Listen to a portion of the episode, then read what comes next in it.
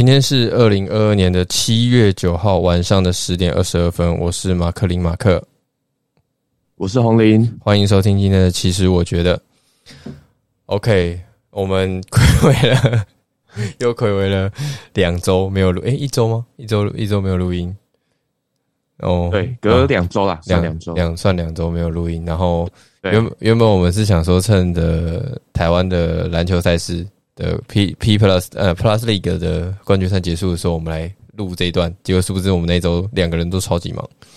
那我觉得也是趁，不过也蛮好的，就是趁这个时候，我想说，毕竟红林最近在篮球圈也算是小有名气，我们就来聊聊我们这次 我们就来聊聊。我们这次整个看整个看那个 Plus League 或是 T One 之后的一些光的的的一些感觉吧。不过我想我想说，从开始之前，我问一下好了，你主要是看哪个赛事啊？嗯，你主要你说台湾的台湾的篮球，台湾的自然三三大的话，就是 Plus League T One。主要呃，主要应该是看 Plus League，然后 T One 的话是那个季后赛的时候才有。哦，开始看一点，我有关注这次季后赛。你你有你有特别支持 Plus 的哪一个球队吗？你是国王的子民，还是人称蓝坛兄弟像的工程师？还是还是人家说的，人家说那个洋基帝呃，台湾的洋基帝国富邦勇士？我可能是那个吧，我可能是那个。Formosa sexy 的那个粉丝啊，我也是，我也是，我不管不管哪一队打，我就是支持 Formosa sexy。他们啊，应该应该比较喜欢，应该也是比较喜欢梦想家。哦，你喜欢梦想家？球风的关系。其实我对球风，然后因为我觉得，我觉得两个点吧，我觉得他们的那个防守，就每一个人上来的那个防守的强度都。蛮高的，然后团队意识很好，这是第一个。嗯，然后我喜欢梦想家，第二个原因是因为就是他们的他们的教练不太会去跟裁判 argue 啊太久，对，就是他们的，所以我发现梦想家的比赛他都会打的比较顺，嗯，因为他不会有中间一直停停止，因为一些可能抗议啊什么的，对。对，我觉得他们的比赛看起来比较流畅，但我没有针对哪一队了，但是我就觉得他们的比较顺畅，就只是刚好某一队在打的时候就会比较不顺畅一些些这样子。我我这个我不好说，不好说啊。有些朋友在那边，所以不好讲。主要是他们的球风是真的蛮喜欢。嗯，我懂，我懂你的，我懂你说的，就是我我其实我蛮认同你说的，因为我。我个人啊，就是如果要去看某一支球队的时候，我其实是可以有一些比较好的待遇的。但如果认真说的话，像我是比较支持新北国王。那支持新北国王有有有一个原因，当然第一个我是住新北，所以那个时候新北有一个在地球队的时候，你当然会有一点点就是地缘性的情感在哦。但是他们的状况跟你所分析。那个 For Formosa 梦想家的状况有点像，就是他们的战术执行或者是团队的运作，你会觉得打起来比较比较有有球赛的精彩性看。对，那其他的就会有一些些偏英雄主义啊，或是明星球员的欣慰感比较重一点点。他们会比较像是在打团队。那你觉得有时候在看球球赛的时候，团团队型的球团队型团队执行的赛事，你会觉得比较有趣一些些？相对于英雄主义，对啊，可能是，嗯，可能是因为对我比较喜欢这种团队型的吧，因为可能那个，因为我以前在大陆的时候，其实我看蛮多那种，就是欧洲球员打球，因为他们也呃洋将就是外援，他们蛮多那个欧洲欧洲球员，因为我以前在台湾，因为我们在台湾其实很很难看到就是欧洲的比赛，然后我们通常都是看 NBA 吧，或是 NCAA 这些，然后我我在。中国大陆之后发现，哎，这个这些欧洲球员的那个打球的球风都非常的特别，都是很团队，尤其他们的那个传球，他们一到五号位的那种传球都意识都非常强烈。所以我那时候开始有慢慢注意到一些，就是欧洲球员打球的风格，就是就是这种团队。那我后来也蛮喜欢这种风格的，就是他也是，呃，我我觉得这个蛮有趣的，因为以往我觉得在台湾啦，大部分我们的能接触到的球风也是偏美系的球风，所以你那时候其实，在大陆反而有，就是有美国也有欧系的球球风，球风不一样的的碰撞这样子。那你们你们你那时候在四川女篮的时候，就是主要是欧系的欧系的常人阵，或是欧系的洋将居多，是不是？没有没有，我们我们那个时候，呃，应该说我们球队都是那个时候洋将是美国人啊。嗯。不过因为我是就是我们有时候对战啊，嗯，到别的国家的时候，你就会看到很多就是不一样的外籍教练跟外援，然后他们的球风这样子。哦。所以那时候就是有发现说，哎。就是他们就是蛮与众不同的这种团队的球风，对我我我，因为因为我觉得有时候台湾毕竟受 NBA 的影响比较大，然后常常以以往我们常常在打打那种俗俗称菜市场杯或是那种接篮的时候，就常常会，例如说你有接触过正统正统训练的人，就会常常会说，哎，这个动作是其实是不合规定啊，或干嘛的？那其实都是因为。NBA 他们的赛赛事就是偏向表演表演性质，其实严格来说他们是表演赛啦，他们其实不不认不能算认真来说是正规的赛事，所以他们会有一些动作其实是呃表演成分居多，那然后英雄主义的方向比较多，其实跟团队的团队团队运动来说，他们其实有有有一些些的冲突。那欧洲我不知道是不是因为他就我觉得欧洲不知道是不是因为他们那边足球比较盛行。足球他们就是那种团队战术执行，其实是相对来说比个人主义还要来的重要很多。我也我我觉得就是我自己的感觉，好像这个也影响到他们篮球的球风了。对啊，可能主要是他们，比如说他们在国际赛可能跟这些欧美球队打，呃，那个美国，比如说跟美国打的时候，可能在那个个人身体能力上的话，相对来说欧洲球员可能就不是这么出色了，所以所以他们可能也就因此发展出这种就是。团队的球风，快速的团队球风。对，不过不过很可惜的是，我们支持的两队这次都 在最就差临门一脚，都差临门一脚，在最后一刻输掉了。但不过也是恭喜富邦勇士啊！今年必须得不得不承认，他们今年真的是呃有他们下苦功跟努力的地方。这个其实我也是想跟你聊的一个地点，就是说，其实今年 Plastic 它很吸引人的地方，除了是它。行销很下功夫嘛，这个是我们都有目共睹的。是，不论是对好的好的事情，不论是不论不断是在市场上造成很多的口碑效应之外，有一些媒体议题的操作，他们也掌握的算蛮好的。不论是好的坏的，好的议题操作，其实都做的蛮好的。但我觉得他真的很吸引人，就是他们导入了很多国外职业球团的一些教练团分工，就是就你的就你的观察，或者是就你的了解，就毕竟你可能。或多或少听到一些产业的动态，你觉得这块最大的帮助是？是，对，呃，我觉得就是因为我觉得可能帮那个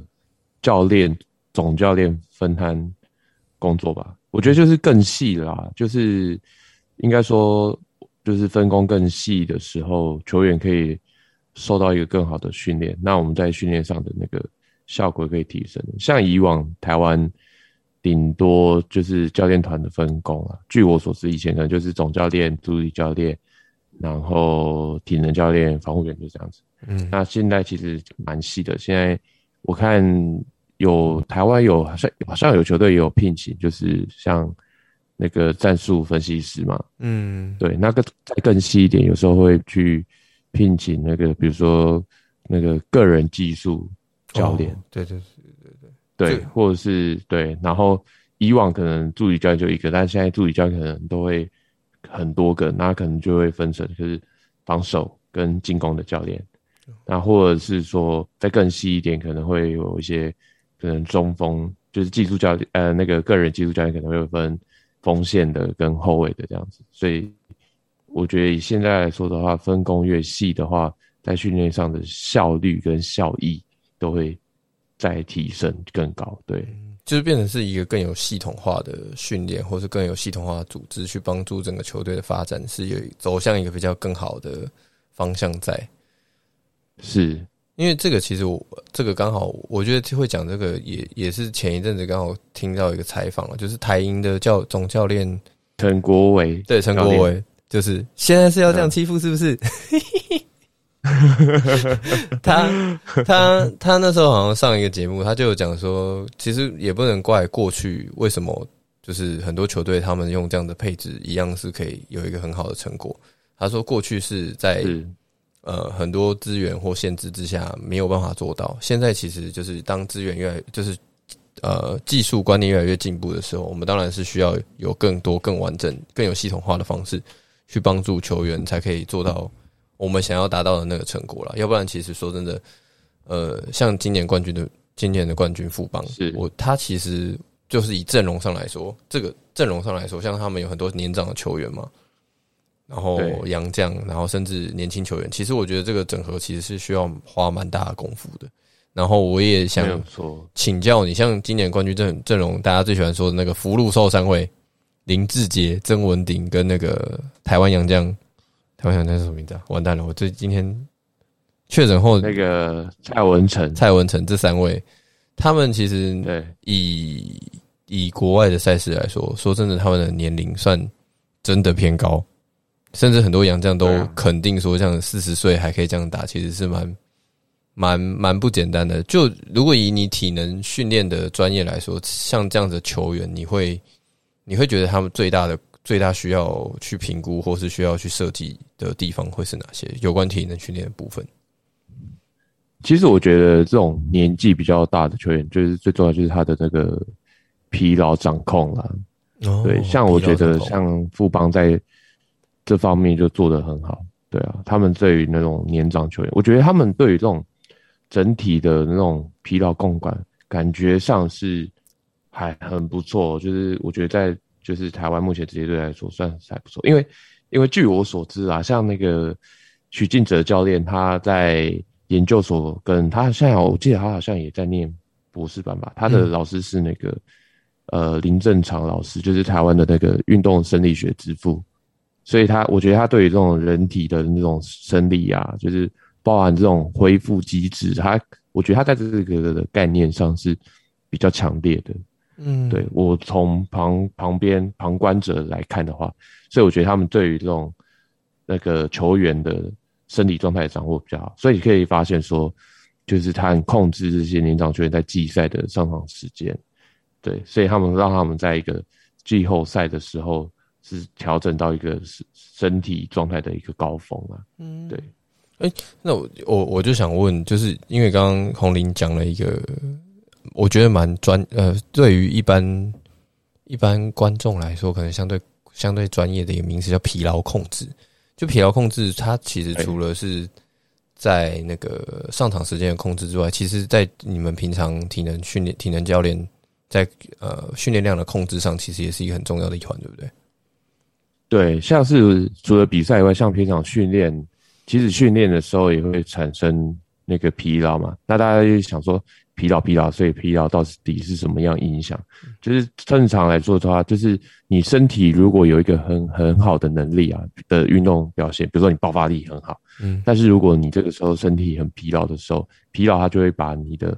爆发力这些把它掩盖掉。对，那你在场上的时候，你就没办法有一个好的状态。所以这很重要，就是你要怎么去拿捏那个分寸很重要，很难啊。就是就是如果他训练不足，那他可能身体能力就会下降。对，那我可能要给他很高的训练量的时候，那他反而变成说他太疲劳，那他也不会有好的表现。那所以我们就要取到一个适当的一个强度跟训练量，这时候才可以让他身体是一个好的状态。比如说我我怎么说要给他一个很高的量？然后让他知道说，哎，他大概恢复是几天，然后刚好到比赛的时候，他身体恢复，然后那时候是一个更好的状态。所以这个掌握是一个，就是一个蛮精博大精深的学问啊。对。那我想问哦，因为像呃，可能以我的观念来说，就是像这种呃疲劳控制的时候，你就像你刚刚讲，其实你是会根据他的，比如说像爆发力的表现的的变化，去观察说他这样是不是一个疲劳的状态。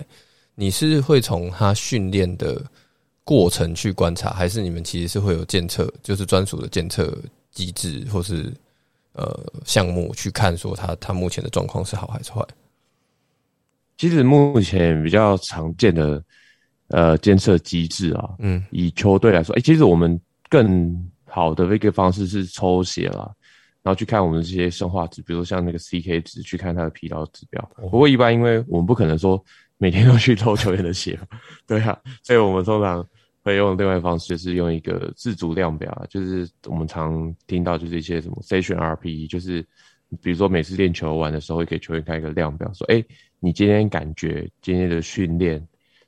对你来说是大概几分的程度？对，那以这个方式，就是我们长期来计算下来说，哎，比如说我们这周对他身体造成多大的一个负担，这样子，这是一个方式啊，这是一个记呃记录训练量的方式。那这个训练量可以去对照他的疲劳。那有时候我们就是说，哎，那这个量，比如说好了，我们每个人的那个分数。我们的分数评分可能是零到十分，那每个人的五分的意义可能对每个人的感觉是不太一样的。嗯，所以这时候我们就可以用另外一个方式，比如说侧跳。哦，因因为我刚刚讲了嘛，如果你身体很疲劳的时候，你爆发力就会下降嘛，因为它会掩盖你的爆发力。那这时候，比如说我们就可以定期去测一个垂直跳，那我们就可以知道，哎，他平常的水准是这样子。那如果我们今天测验他可能低于他这个水准。那这时候我们就可以预测说，他可能这个时候身体很疲劳，所以我们也可以借由平常去做这些监测，我们就知道说，哎，现在对他来说，他身体属于一个什么样的状态？对，这样我们就可以比较好去做一个拿捏。这个这个蛮蛮蛮有趣的，因为我会想问，是因为之前我跟你训练的时候，我曾经你有曾经帮我做过类似的事吗？然后，对我们我们是在想说，因为。以消费者或是一般观众的观念来看，就是可能你们在球员对球员的训练，其实那个分量或是计划是很密集的。那这样这种密集的状态下，你要突然安插一个，就是只是纯检测，并没有任何并没有任何训练量的的项目的时候，其实对于行程的安排是有一点点挑战的，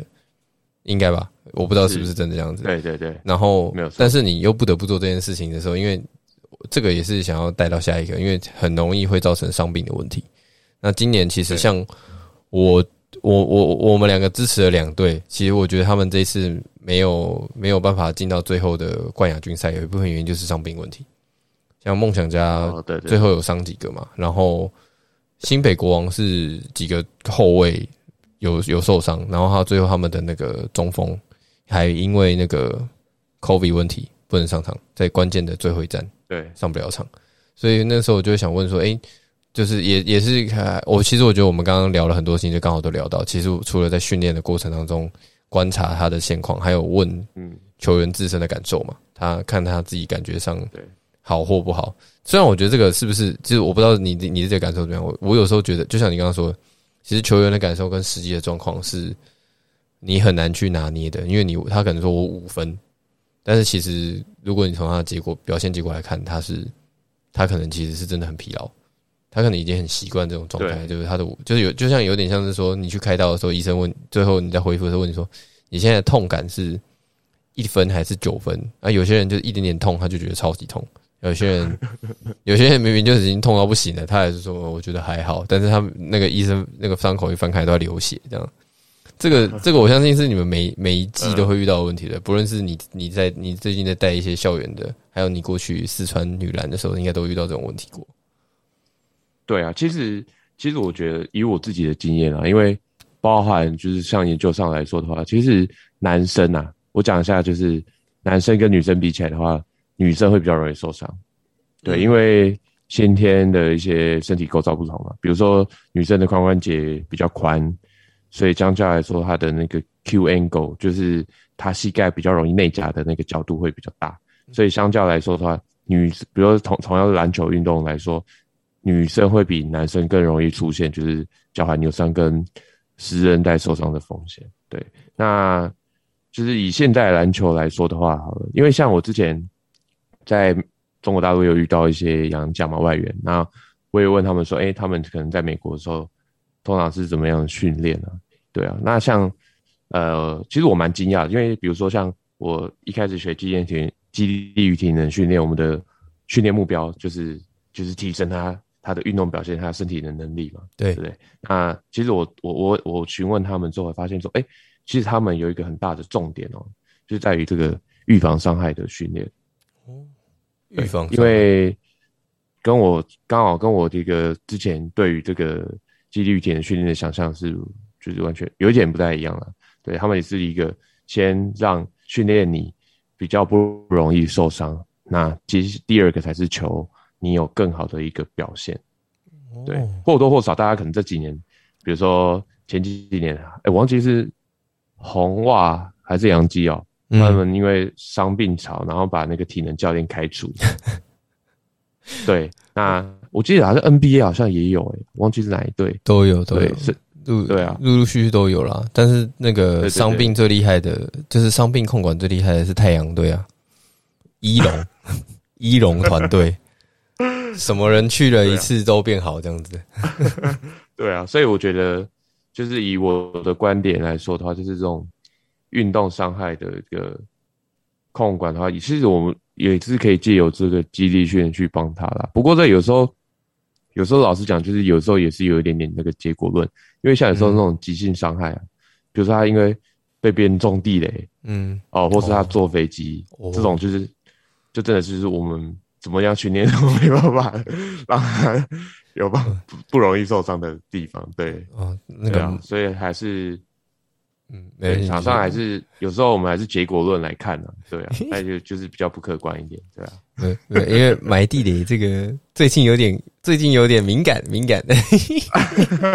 虽然是不是篮球是棒球，那个埋地雷有点敏感，对对对对对，昨天发的杜雷包，对对对。对啊，这个因为因为会会会会，我觉得你你刚刚也分，我觉得这个也是一个很好的观念分享，因为像。其实这个也跟我们很多人去，就是今年这几年重量训练越来越流行，或是体能训练越来越流行，也也有一个很大的关键，就是其实我们有时候一开始追求的并不是呃真的要增强表现，而是先把自己的体质跟整个身体素质维持在一个良好的水平，然后降低你受伤的风险，我们再来进入下一步，说我们要怎么样提升表现，因为有时候。就像你说，你马上就要把这把提升运动表现这件事情放在第一位的时候，反而是有点像揠苗助长的状况，就是你还不会跑，你就要这些学员就会冲刺，然后导致说他其实就是暴露在一个很容易受伤的风险在之下，对吧？那哦对，那其实我觉得刚好刚好谈完伤病问题啊，因为我们我们遇的支持的两个球队伤病问题很严重，然后最后。也很不幸的就是在季后赛，就是在最后的关键赛事都没有拿下很好的成绩。不过，我觉得季后赛的情况可能跟 HBO 很类似，因为就是短赛季，但是要快速要一直维持在一个让身体维持在一个高效率的水准表现的情况之下。就是我不知道你之之前在 HBO 的期间啊，你觉得你遇过最头大或是？你觉得维持这种高档水高档表现的这种这种体能训练安排，你觉得最最困难的地方是怎么做？是是哪些？最困难的，对吧？或是你是怎么解决它的？呃，其实我觉得最困难就是那个，就是有时候会，嗯，怎么说？就是我们那个调配啦，嗯，就是大家都知道我们在球队训练的时候会分为技术训练。然后体能训练跟肌力训练嘛，对，那有时候就是其实三个要拿捏啦，就是我们不可能说让这三个同时都达到一个最高量，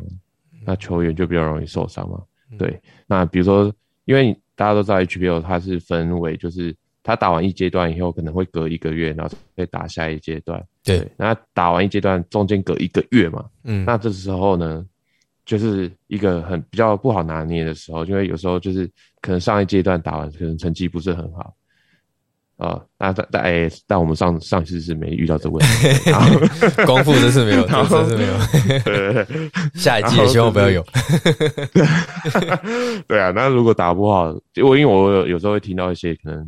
别的球队的状况还是什么，就是有人就是上一阶段打不好，然后结束后教练就回来就马上开始狂练啊，什么都练，什么都。都加这样子哦，那这时候就可以听到，就是接下来就是那个防护员很忙碌，嗯，没有，就是开始有一些疲劳，然后开始有一些受伤的情况出现，所以这个是我觉得啦，就是一个短期赛事会比较难的，嗯，的一个问题。像像像是 Plus League 它的季后赛也是一样嘛，比如说你你在这个第一轮，好，你可能很早就获胜，那你到第二轮的时候，中间还有个一段时间，可能一周或是到十天这样子，嗯，那。你要怎么样去去分配这个训练，然后让他身他的强度是够的，然后但是他到比赛的时候又不会他又不会太疲劳，嗯，对，所以又又回到我们一开始讲的那个疲劳控制，所以我觉得这个对，所以我觉得这是一个比较困难的地方。不过我觉得这个就是需要沟通讨论，对。那我觉得这个有个很大的前提就是，就是这个总教练他是。呃，愿意去，他的这个概念是很强烈，就是他知道说这个疲劳这件事情，那他愿意去跟其他的可能体能教练、跟技术教练去讨论我们的训练话会怎么分配。所以以我在光复高中的经验来说的话，我每一阶段结束之后，我们会稍微讲一下说接下来我们的一个安排是怎么样。嗯，对，比如说可能我们这个阶段结束到下一个阶段还很久，那我们初期可能会。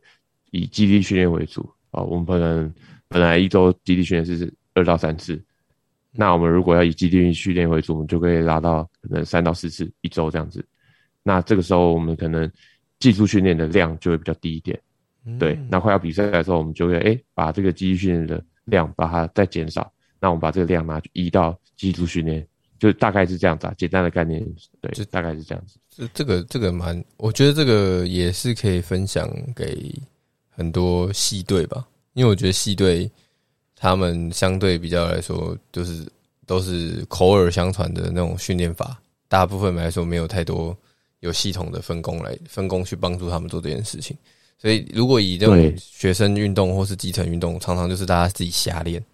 但这种瞎练其实最危险。只 讲瞎练有点有点坏了。对，最常见就是大家就是哦，快要比赛了，我们要加强训练，集训要比。赛然后反而练更多，这样其实这是一个不好的方法了。嗯，对你可能是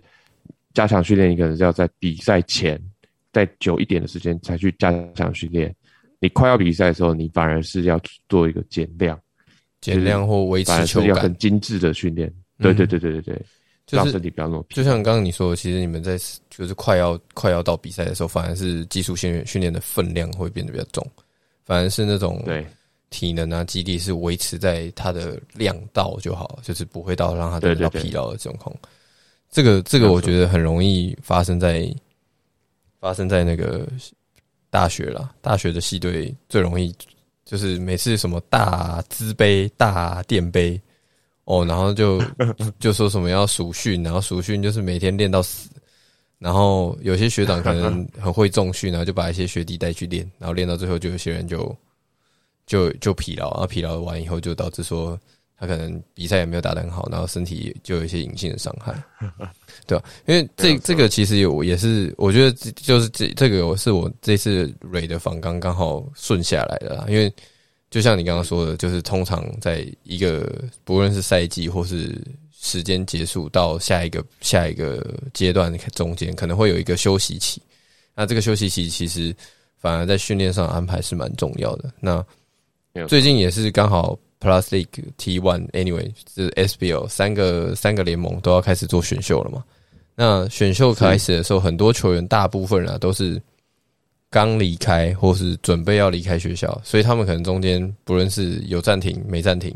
其实这个中间到到他们真的进入到联盟，这中间其实是有一段算是空白期，或是算是如果用英文讲，可能叫 Gap Year 吧，就是。他们跟他们的职业其实是有一个空白期的情况。那你对于你体能军体能教练的专业来说，你有没有什么样的建议可以给这些球员？这些新秀球员？其实我觉得，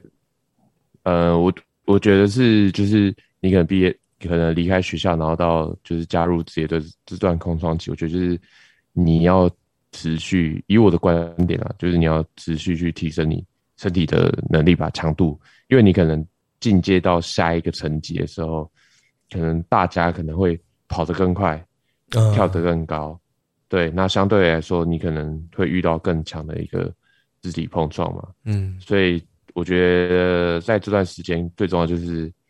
加强那个你的身体的稳定度跟那个肌力的能力，因为你在就是我之前有分享过嘛，就是比如说你可能以前在大学好了，你跟别人卡位啊，这个可能大学来说力量不比职业强嘛，那你可能比如说。你可能用五十公斤的力量就可以推动对手，但你就可能到职业，可能大家都跟牛一样，那你可能要用八十公斤的力量才可以推动对手。所以这个时候你需要提升就是你的肌力嘛，你才有办法去跟对方做对抗。对啊，那另外的话就是那个到通常大家进阶到一个层级比较容易发生就是那个受伤的情况。对对，那这个时候就是你要去提，就是这种我刚刚讲了，就是你这个预防伤害的。地方就是你要再更加去去调整，所以就是有时候你就是可以去找一些教练，他有办法去帮你检测说你现在身体可能很明显有可能会受伤的风险在哪里，可能哪个关节，那你可能就是要去提升那个地方的稳定度，就是避免说你在进入到下一个呃更高层级的时候会有比较大的这个受伤风险，所以我觉得这是。这两个是一个蛮重要的一个 key point，就是提升你的对抗强度跟预防伤害这两个部分。嗯，我我觉得这个我们当然会说，就是解决这个问题最好的方法就是请拨打红林老师的联络专线。对对对对，对对，欢迎找红林老师。欢迎私讯，对，欢迎私讯。那我我那时候会想提这个问题，就是因为我常常跟你，我曾经私下跟你聊过很多。所谓的前明星球员嘛，就是说，哎，这些明星球员，例如说，在不论是棒球或是篮球，他们在大学期间的时候都响叮当名号，哎，为什么进了职业反而没有任何的声音？然后那时候就你就跟我讲说，就是他们在业界的一些状况了，不论是他们本来呃就很就有一些伤在身上，或是他们本来就呃有一些受伤的风险。那当然，他们其实有一些训练的自制性。其实是需要比他们从离开学生运动之后还要来的更高的，这个是进入职业赛场之后，他们必须要有的一个自觉性。那我我那个时候也是想说，哎，其实他们在进入之前，其实这个这段空窗期，其实对他们来说反而是最重要的一个期间，因为进入职业赛场那个所有的所有的竞争跟所有的量的强度，都是他们以往可能在学生学生球赛的时候是不会遇到的情况。可能以前你在 UBA 或是在大学期间，你是一线的明明星球员，可是现在你在场上的可能是九个对手，呃，五个对手加四个队友，几乎都是以前可能在大学赛事都是明星球员的人。那那个时候，你的如果你的能力没有有一个很好的提升，你可能也走不远，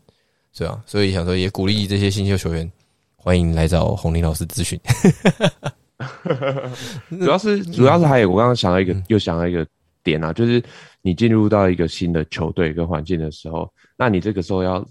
通常是这样，你要进去，你就要马上去展现你的能力，去给教练跟队友看。嗯，所以你要在进入球队之前把自己准备好。嗯，对，所以如果你都想着哦，我进去之后我再慢慢调整，那就是不太正确的一个观念了，反而会因为毕竟。对，因为毕竟，比如像你从大专到职业，你接下来就是职业球员了，所以你要更在乎的就是你如何去把自己做好准备，然后去展现出你的能力，去给你的教练或是队友去看。对，嗯，这个这个我我觉得从今年开，呃，从去前年开始，就是三大联盟陆续成立之后，台湾的球员会稍微没那么有压力。就是以前以前只有一个 SBO 的时候，大家可能压力就很大，因为你比赛的比赛的，就是你你你有你能上场的机会其实很少。其实我我我觉得这个这个也是给大家一个经那个观念观念分享啊，就大家可以可以来参与讨论。就是说，呃，虽然三大联盟大家有很多很多的意见，但其实对于球员来说，他们是一个他们是多了很多。呃，上场比赛的舞台跟机会，其实对他们来说反而是安全的。不论他的成绩是怎么样，就是大家可能有很多讨论。这个，我觉得这个是另外一个议题。但是其实，我觉得就是刚刚红林其实有提到，他们是需要舞台，是需要机会去去表现说他们目前的状况到底是好还是坏，他们才他可以才可以做一个比较好的修正。不然说真的，坐在板凳坐久了，真的是会会凉掉，对吧？那对啊，其实其实去年三大联盟成立之后，其实我非常常听到，就是以前可能是 HBL 或是 UBA 的球员朋友，他们都会说：“哎。”真后悔这个生错时代了，生不逢生在这个时代哦。哎，要是我生在这个时代，不会啊。现在其实听说蛮多，呃，就是就是有有人讲一个开玩开玩笑的话，就是 SBO 现在叫做圆梦联盟了。就有人开玩笑，有人开玩笑啦，圆梦联盟就是也不是说圆梦啊，就是呃，曾经有些人因为。呃，在当时的时空背景，他拿不到那个机会。但是现在因为有三个，算是三个赛事的分级嘛，那他们可以因为这样子，他们开始有机会穿上呃半职业球队的球衣，去圆他们的一个梦想。我觉得这也不一件坏事啊，而且那个也是一个农场的养成因为有些人可能他他本来就不是一线的学校出身的，那有这样的有这样的舞台给他，就是或许他可以因为借此借此这个机会让。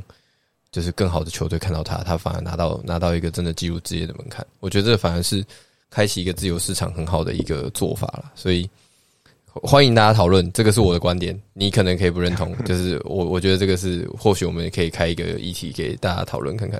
那不过聊了那么多，稍微题外话，嗯，题外话一下，就是我觉得这个就是 SBL 这个半职业，这个我觉得它还是有存在的必要的，因为。像我们如果参考棒球的话，像棒球就是很多甲组成棒的球队嘛，嗯，那其实像这几年，比如说像前几年那个富邦，他们也是突然很缺左投，对，那他们马上就是从那个就是我们半职业的成棒去物色到人选，然后马上就是进去就是集战力啊，所以我觉得这个还是有存在的一个必要性啊。不过就是我觉得就其实我觉得可以参考一下那个棒球的发展啊，因为我觉得他们在这个半职业的发展上是做的还不错的，对。对啊。就就是就是给给一些观众可以有一个不同的思考方式，就是可能大家会对于各个联盟的这种配置有不同的想法，但是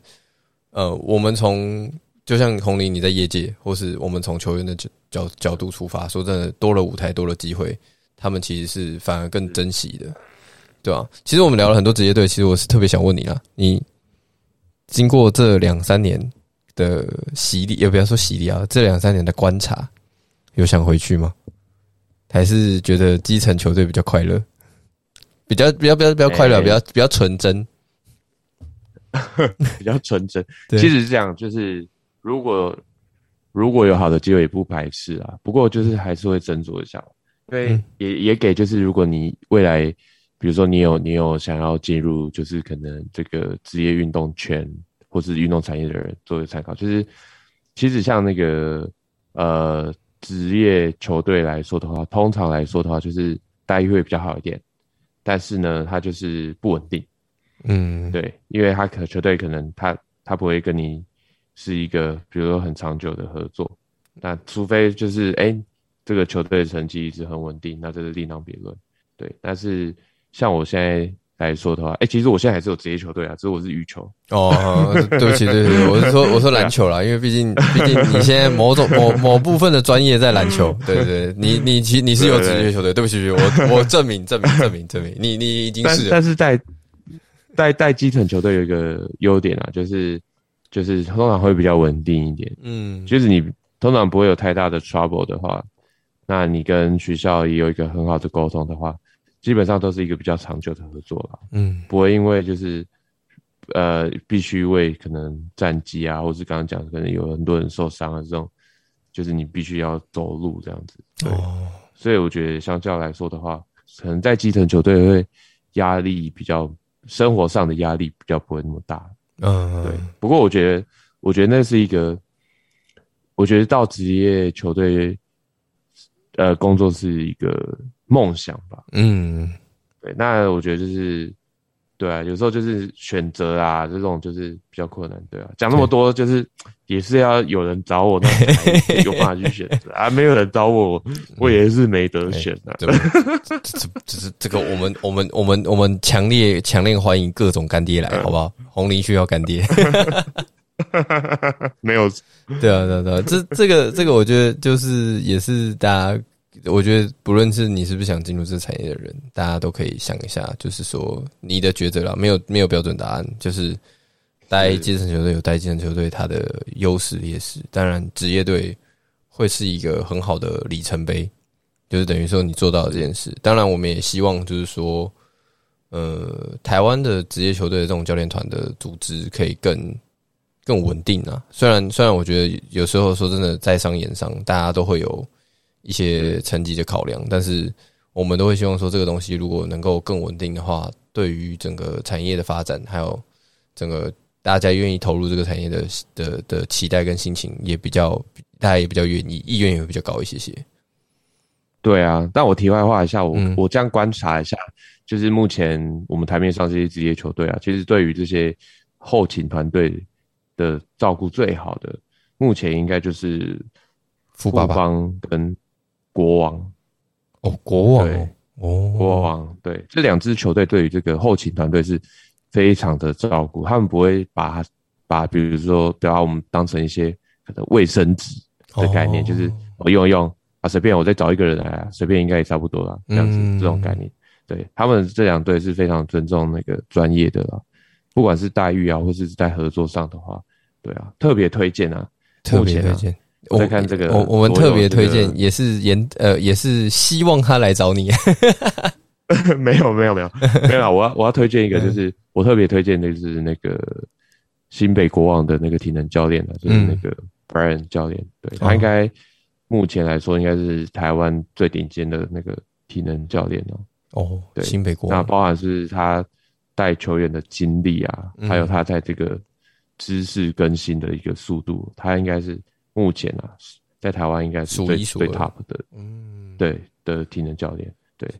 这个这个也是。如果嗯，你说，不好意思，抢了一所以就大家，对啊，所以没关系。所以如果大家如果你有兴趣，你可以观察一下，就是国王在比赛的时候，哎，他们的体能教练在场边会帮我们做哪些事情？对。大家可以观察一下，这应该是他做的一些呃手法，就是方法啦。应该我觉得算是蛮新颖的。对，新北国王，我这件是因为刚好你有一些业界咨询，要不然我其实呃，我觉得以观众的角度来说，大家应该没有办法看到这么细的内容啊。但呃，以新新北国王来说，我觉得他算是仅次于富邦或是工程师，就是在行销资源的投放上算是。蛮用心的一个一个一个球队，所以我就是也是你提起，就是说，其实他们在后勤的整个规划上也是也是算是蛮完整的。那富邦就不用讲了，富邦目前不论是在篮球跟棒球，就我所知，都好像都是业界龙头，接近龙头的角色，都是对他们都是很愿意砸这砸相当多的资源去去去支援。不论是球团或是支援球球员的表现，对啊？那我觉得在节目最后啦，还是跟大家大家严正的呼吁一下，我们目前整个抽签的人数好像只有六个人，哇，只有六个人吗？命中率有点高，但就是希望大家能够在七月十四号之前，就是一起参与这个抽鞋子的活动。那其实我们不止抽鞋子，还有送那时候功夫高中。在 HBO 期间的一个活动小赠品，好不好，我们也希望能够就是趁这个机会送给大家，好吧，我们希望大家踊跃踊跃。不过认真讲，就是有这个活动出现之后，我们的粉丝增下增长的速度有变变得比较好一些些。我们之前停滞了一下下，对我们虽然也增长了，虽然增长了很很就是有有有进步的幅度，但也增长了十个人左右而已。哇，对我我我还在思考怎么认真的努力去经营这个东西。对，不过也是希望，就是我不过我们的聆听数跟状况有，因为这个活动有稍微好一点点。那我们也希望这个大家不是只是纯粹来抽鞋子，真的是很喜欢我们节目了。那呃，有任何问题，我相信大家都可以在我们的 IG 或是直接在我们的 Podcast 的留言区跟我们留言，告诉我们有哪些地方可以值得改进，或是想听什么话题，欢迎直接私讯我们。我跟红林会尽可能的去想，就是新的题目去跟大家聊聊。对，我们也希望就是可以除了分享更多体育的体育产业的更多的动态资讯给大家。那以上就是今天节目那希望大家会喜欢我们下集见拜拜。拜拜。